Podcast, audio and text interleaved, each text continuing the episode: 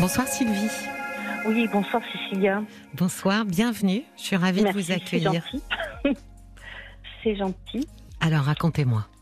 Alors je vous raconte, c'est toujours compliqué de raconter euh, ce qui m'arrive parce qu'en général j'en parle pas, très peu. Voilà, je suis phobique depuis l'âge de 24 ans, j'en ai 63. Oui, donc Et ça ma fait phobie- 40 ans presque. hein. voilà, exactement. Oui. Et euh, disons que cette phobie évolue différemment au cours de, de mes années, de, mes âges, etc. Oui, Alors j'ai fait pas mal de thérapie, hein. j'ai été en, en psy, voir un psy, oui, j'ai été hospitalisée une fois parce que c'était un peu compliqué.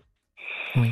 J'ai fait de l'EMDR oui. et là j'ai fait des séances de FT qui n'ont pas été... euh, euh, ça ça s'est très mal passé.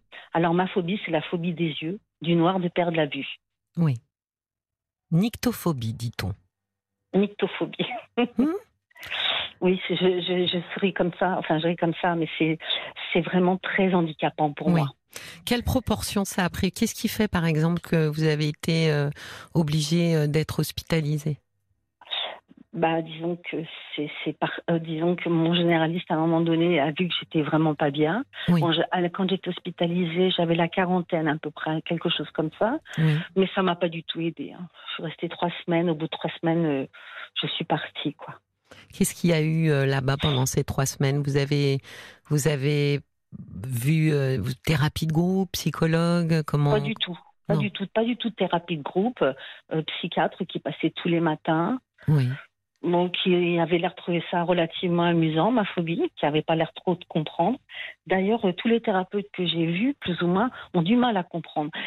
C'est-à-dire que quand c'est marrant parce que c'est peut-être de ma faute aussi parce que moi j'arrive pas à en parler franchement parce que c'est pas quelque chose de vraiment explicable de euh, comment de raisonnable enfin de Mais c'est jamais raisonnable euh, une phobie, Sylvie.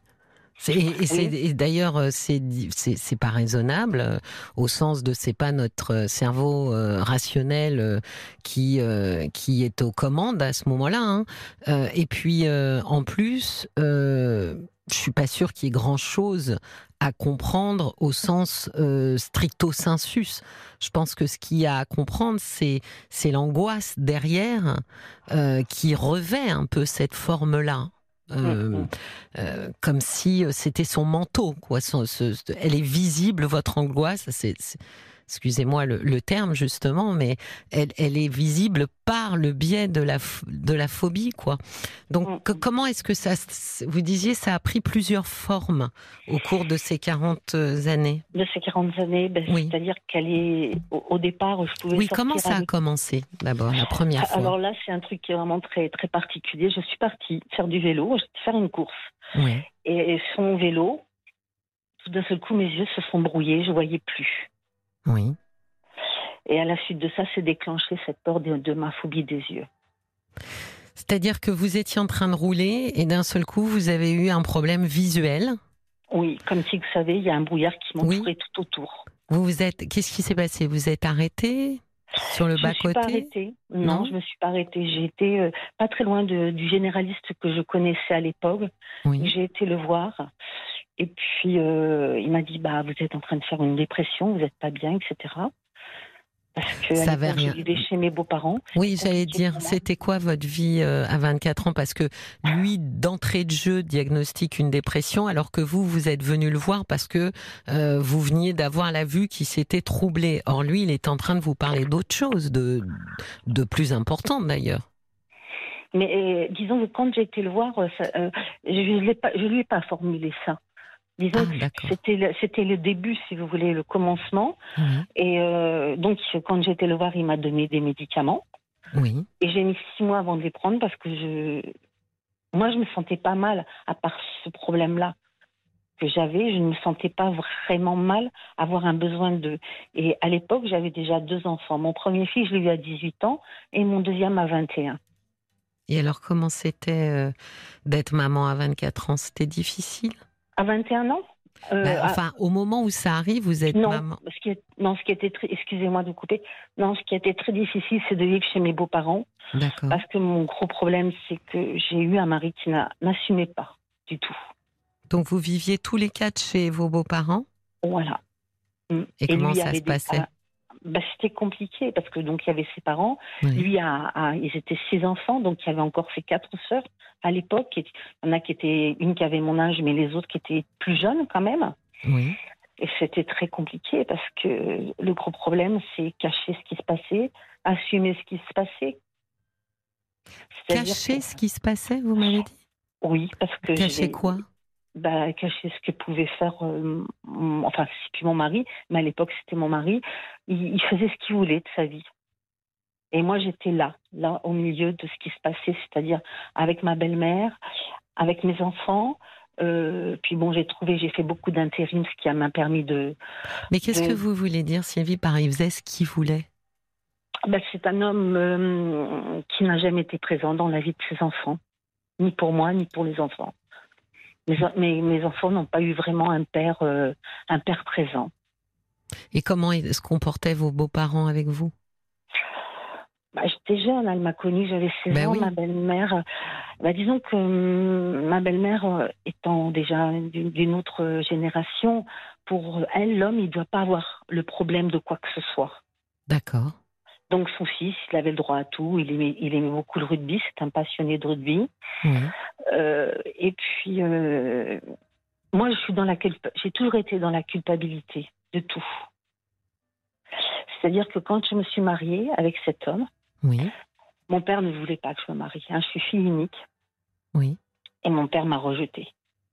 Pourquoi il aimait, il aimait pas votre euh, choix? Ben, il n'aimait pas mon choix. Est-ce qu'il aurait aimé les choix de quelqu'un, d'une autre personne? Je ne sais pas. Mais en tous les cas, euh, oui, il n'aimait pas mon choix. Et mon père est mort il y a trois ans. Et ça faisait 35 ans que je ne l'avais pas vu. Donc, euh,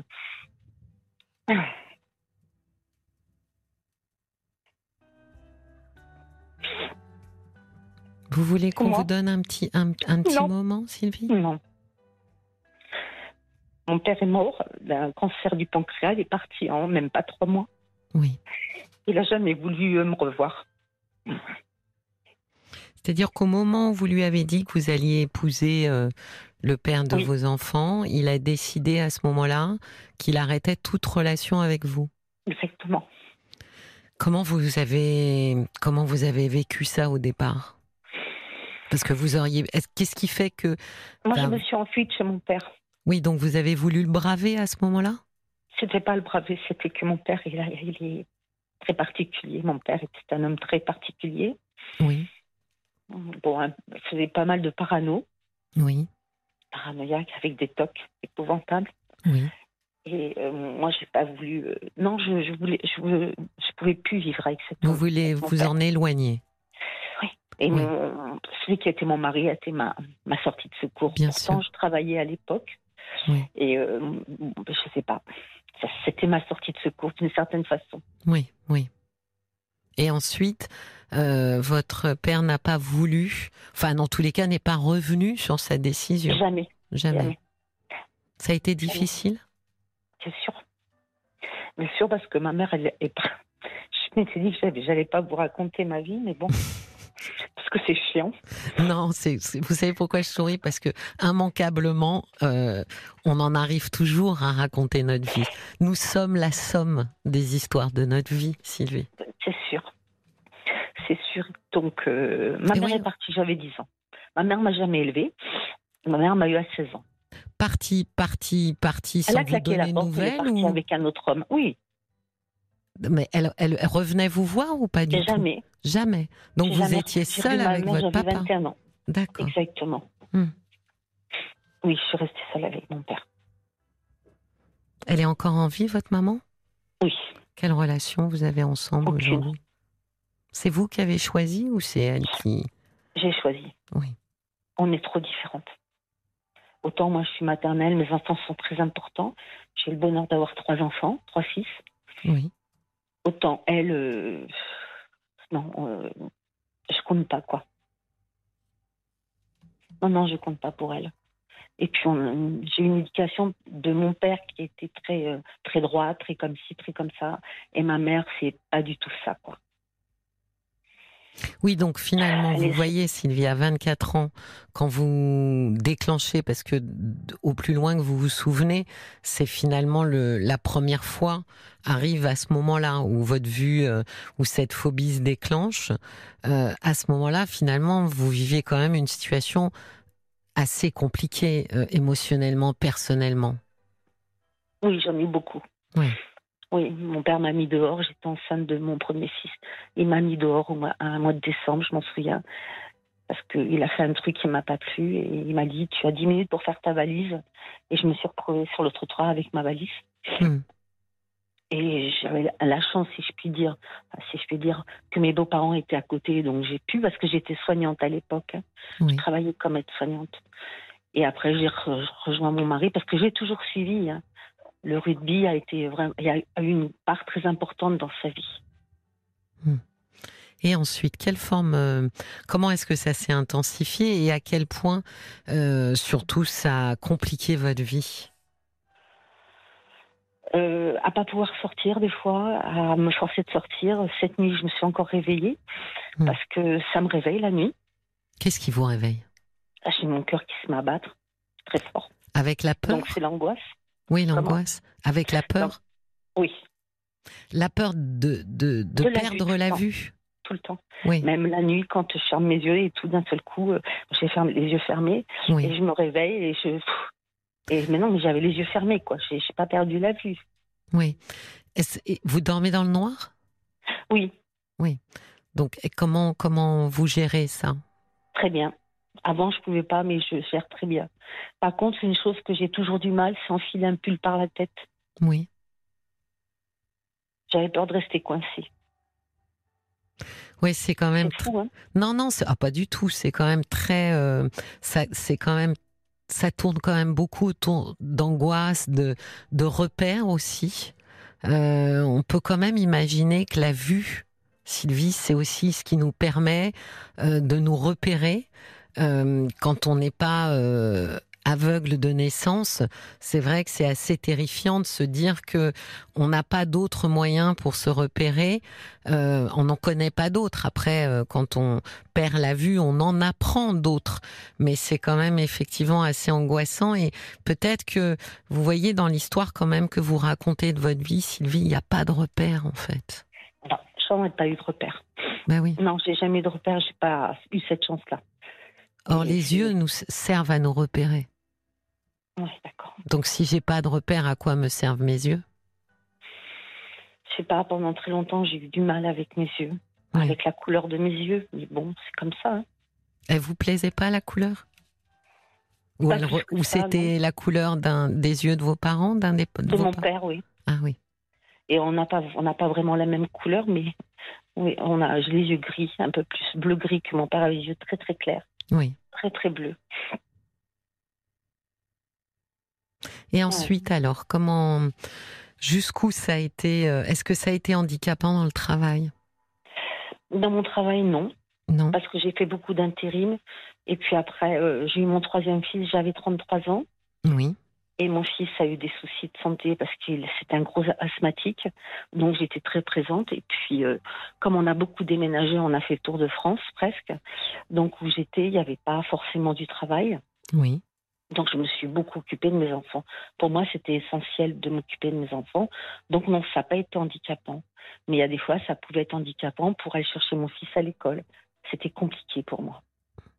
Et aujourd'hui, comment ça se passe? Comment bah, vous le vivez je seule.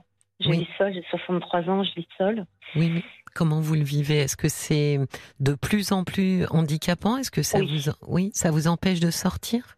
Non, j'y arrive quand même, mais c'est handicapant, oui. C'est handicapant et et quand euh, bon, je, fais une crise d'angoisse, une poussée de, crise d'angoisse et, ça se reporte là-dessus. Oui. Après ma crise d'angoisse, je me trouve tellement bon, ça m'épuise énormément. Oui, oui. J'ai honte de moi, quoi. Vous avez honte de vous? Oui. Pourquoi vous avez honte de vous? Parce que c'est une faiblesse pour moi. Une faiblesse? Qu'est-ce bah que vous voulez dire par là, Sylvie? Bah, Ça veut dire que. Ah, je ne sais pas comment vous expliquer ça. Pour moi, c'est. C'est voilà, ne, pas être capable de, me gérer, quoi. De, euh, je ne sais pas comment vous expliquer ça. Ah, ça m'a surprise parce que euh, parce qu'on gère pas une angoisse. Enfin, pas si on n'a pas les outils. Et c'est pas une question d'être fort ou d'être faible, Sylvie. C'est une question d'avoir ou pas des outils. Si vous voulez planter euh, un clou et accrocher euh, un tableau au mur et que vous n'avez ni marteau ni clou, vous n'allez pas dire que vous êtes faible parce que vous n'avez pas pu accrocher le tableau. Oui, mais oui, bien sûr, mais c'est pas ça. Ça c'est euh, c'est un objet. Mais, moi, finalement, moi, j'ai peur de moi-même. Non, j'entends. Mais ce que je veux dire par là, c'est qu'en fait, vous faites des crises d'angoisse, d'angoisse assez, euh, assez fortes, voire même parfois, on a l'impression des crises de panique. Euh, Exactement. oui, donc euh, c'est pas une question de faible ou de fort là, c'est une question d'abord corporellement, Sylvie, physiologiquement, votre corps on va dire ça comme ça, mais c'est d'ailleurs plus votre cœur, s'emballe. Oui, c'est ça. oui, donc vous voyez bien que c'est pas une question d'être fort pour dire moi je vais, euh, voilà, j'ai les doigts sur les boutons et je vais régler euh, euh, l'emballement de mon cœur. C'est des outils. C'est-à-dire que ça passe par, par exemple, beaucoup, beaucoup de méditation, par exemple, ceinture noire de méditation. Euh, J'y arrive pas quand des fois elle est trop forte. J'y arrive pas. Oui. Je panique. Je panique. Je vais à gauche, je vais à droite. Je suis. Euh, c'est terrible. Ça, c'est quelque chose sur. Vous ne prenez pas de médicaments Vous a pas prescrit euh, quelque chose Bien sûr que si, malheureusement. Non, pas malheureusement. Euh, c'est mais bah, pensez à nos ancêtres. Il y a, hein. mais moi je dis toujours pensez à nos ancêtres. Il y a 60, 80, 100 ans, quand il n'y avait absolument aucun psychotrope, croyez-moi que leur vie était beaucoup moins agréable que la nôtre. Donc, si on a la chance d'en avoir, euh, autant autant les utiliser à bon escient. Ça vous soulage pas? Si, ça me soulage. Si, si, j'ai un médicament qui me soulage, mais je refuse. Euh, et bon, je dors de minuit, non, je dors de vers 1h, 2h du matin. Je me réveille à 6h. Ah oui, vous dormez peu. Vous refusez de quoi De le prendre? Non, non, je le prends. Oh là là, je le prends ici. Et dans, et dans la nuit, quand ça revient, dès que j'en prends des toutes petites doses, j'en reprends un petit peu, quoi. Oui. Moi, je reprends un petit peu parce que. Et dans les thérapies que, que vous avez faites, on vous a proposé de, de les, les thérapies cognitivo-comportementalistes? Les TCC J'ai fait le MDR. C'est pas la même chose du tout. J'ai fait le FT. Non, c'est pas non plus ça. D'accord. Les, les, thérapies euh, cognitivo-comportementalistes sont quand même, euh, en tous les cas au niveau des études hein, académiques, sont, ont démontré leur efficacité, en particulier sur les phobies en particulier sur les phobies. Donc c'est vraiment les thérapies les plus adaptées. Tout ce qui va être par exemple agoraphobie, quand vous avez des gens qui ne peuvent plus sortir de chez eux et, mettre un pied euh, dehors dans la rue, c'est très handicapant aussi. Ce genre de thérapie a montré euh, ses preuves, a fait ses preuves, pardon, pour pouvoir remettre les gens dehors. Donc c'est vraiment la thérapie de choix sur les phobies. Et là, vous avez une angoisse qui, qui, qui... c'est pour ça que je vous parlais d'avoir ou de ne pas avoir les outils, Sylvie, pas une histoire de fort ou de faible. Bah, vous savez, moi j'ai eu un père qui m'a élevé comme un garçon. Oui. Et la faiblesse, il fallait pas la faiblesse. Et toute ma vie, je, je, je suis restée dans ce, dans, dans ce système de ne pas être faible, quoi. Parce que j'ai eu bon, le bonheur d'avoir des enfants, mais mon mari, c'était un gosse, finalement pas tout, pas un, manque de responsabilité, beaucoup. Oui, mais oui, mais vous voyez, c'est difficile. Hein oui, mais vous voyez, en plus, prenez un peu de distance, Sylvie. Vous me dites, euh, pour mon père, finalement, il y avait, euh, j'ai été élevé comme un garçon, il, y avait, il fallait être fort. Mais prenez un peu de distance. Vous dites aussi que votre père avait euh, certains troubles paranoïaques, donc peut-être une personnalité assez rigide. Donc voilà, donc quand on a une personnalité rigide, Sylvie, on voit le monde euh, de manière très dichotomique, en blanc et noir. Il n'y a pas de nuance. Oui, de mon père, oui. Et donc, oui, mais ça veut dire que vous pouvez aussi, avec un peu de distance, vous dire que ce qu'il vous a inculqué et qui vous a quand même imprégné n'était pas juste. C'est-à-dire que c'est un faux raisonnement, cette histoire de fort et de faible. C'est une vision très manichéenne venant de quelqu'un avec une personnalité très rigide. Oui, il était, euh, oui, il était très rigide et puis, je ne saurais pas quoi vous dire, mais. Non, mais je, pense qu'il faut que vous puissiez revisiter ce qui vous arrive sur, avec un tout autre regard, Sylvie. Ne pas regarder ce qui vous arrive comme une faiblesse. Regardez ce qui vous arrive comme quelque chose que vous n'arrivez pas à, saisir et à, maîtriser un minimum parce que vous ne possédez pas les outils nécessaires pour le faire. C'est tout. C'est quoi comme thérapeute qu'il me faudrait pour m'aider? Alors, si vous allez euh, sur Internet, il y a l'annuaire. Je pense que c'est le meilleur, euh, c'est le meilleur lieu où vous dirigez. C'est l'annuaire des thérapeutes euh, cognitivo-comportementalistes, donc TCC de France. Donc c'est des gens, c'est l'association hein, des, des, thérapeutes qui finalement proposent un annuaire avec des membres formés chez eux. Vous avez soit des médecins, psychiatres, soit des psychologues. Vous choisissez parce que dans l'annuaire euh, leur euh, leur formation est, est annoncée. Et, euh, et franchement c'est c'est bah, j'allais presque dire c'est ce qui se fait de mieux en thérapie sur les phobies les gens qui ont peur de prendre l'avion, euh, euh, les gens qui ont peur euh, des animaux, alors les araignées, les, enfin, voyez toutes ces, toutes les, là, je vous donne les phobies les, les plus connues, les, plus, mais mais c'est, il y a eu énormément d'études. Vous pensez bien que on a testé, retesté avant, après, et, et, et, et les TCC ont vraiment fait preuve d'une grande validité pour soulager le quotidien des gens. C'est ça l'intérêt, c'est de soulager euh, le quotidien. Donc on à côté d'une grande ville, Toulouse, donc je devrais trouver normalement. Ah oui, c'est sûr, c'est sûr. Et en plus euh, sur leur annuaire, c'est géographique, donc c'est par euh, comment dire, vous choisissez la ville, etc. Donc je pense que en fait, c'est pour ça que je vous disais de regarder les choses autrement, Sylvie, c'est de se dire en fait, si je n'y arrive pas, c'est parce qu'on ne m'a pas appris à. Et pourtant, Dieu sait que j'étais en, en voir un. Mais là, c'est vrai que ça fait un mois, j'ai laissé, j'ai laissé la thérapeute chez qui j'allais parce que, bon, elle a été très violente la dernière fois que j'étais la voir, alors qu'on se connaît, enfin bon, bref. Elle m'a dit, c'est plus la peine de me voir et comme ça, moi, c'est plus la peine que tu viennes, comme ça, ça nous évitera à nous deux de, comment je veux dire, de perdre du temps. Hmm. Et elle a pas tort. Et à la suite de ça, moi, j'ai pensé, puis je me suis dit, oui, on perd notre temps toutes les deux. Hmm. Donc, euh, je vais plus l'avoir. Donc. Je sais que c'est compliqué, euh, Sylvie, quand je dis aux gens euh, essayez ça, parce qu'en général, ils ont essayé beaucoup de choses avant. Donc euh, c'est normal. Oui, non, non, mais alors je sens un petit peu l'incrédulité, quoi, de se dire non, tiens. Pas du tout non, non, pas chez vous, hein.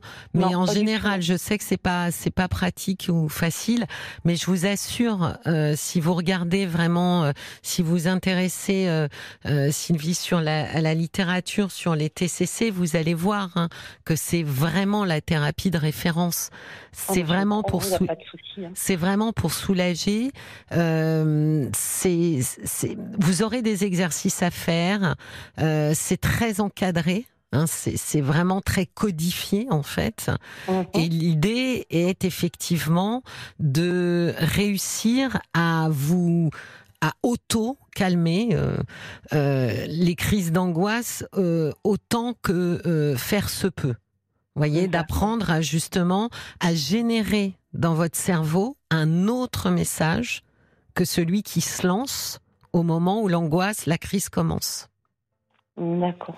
Donc c'est vraiment un travail où ils défont un premier chemin euh, cognitif euh, basé sur des croyances, etc. Et ils reconstruisent avec vous un autre chemin cognitif qui est plus apaisé et que vous allez utiliser à chaque fois que vous allez être en crise. D'accord. Donc je pense que vraiment ça pourra. Euh, ben oui. Et puis euh, et puis franchement, euh, vous voyez, j'étais étonnée parce que finalement ça aurait dû être une une des premières à tester quoi. J'ai rien contre les autres, hein, EFT ou MDR, mais c'est c'est c'est enfin c'est pour les phobies. Voilà quoi, c'est beaucoup plus vers les TCC qu'il faut aller. Donc vous voyez vraiment que ça n'a rien à voir avec être faible. Ça a tout à voir avec posséder les bons outils. Oui, parce que quand j'étais en EMDR, elle m'a expliqué un peu euh, ma façon de penser. Hum, Elle- bon, euh, après, elle m'a dit que j'étais HP. Pour elle, je suis HP par rapport à mes raisonnements et à la façon dont je parle. Certes, Sylvie, mais c'est pas ça, qui arrange ça votre Ça problème. m'aide pas. Voilà. On est bien d'accord. vous. Vous, il vous faut des outils pour pouvoir prendre euh, le contrôle de, de la panique et la faire redescendre de quelques niveaux.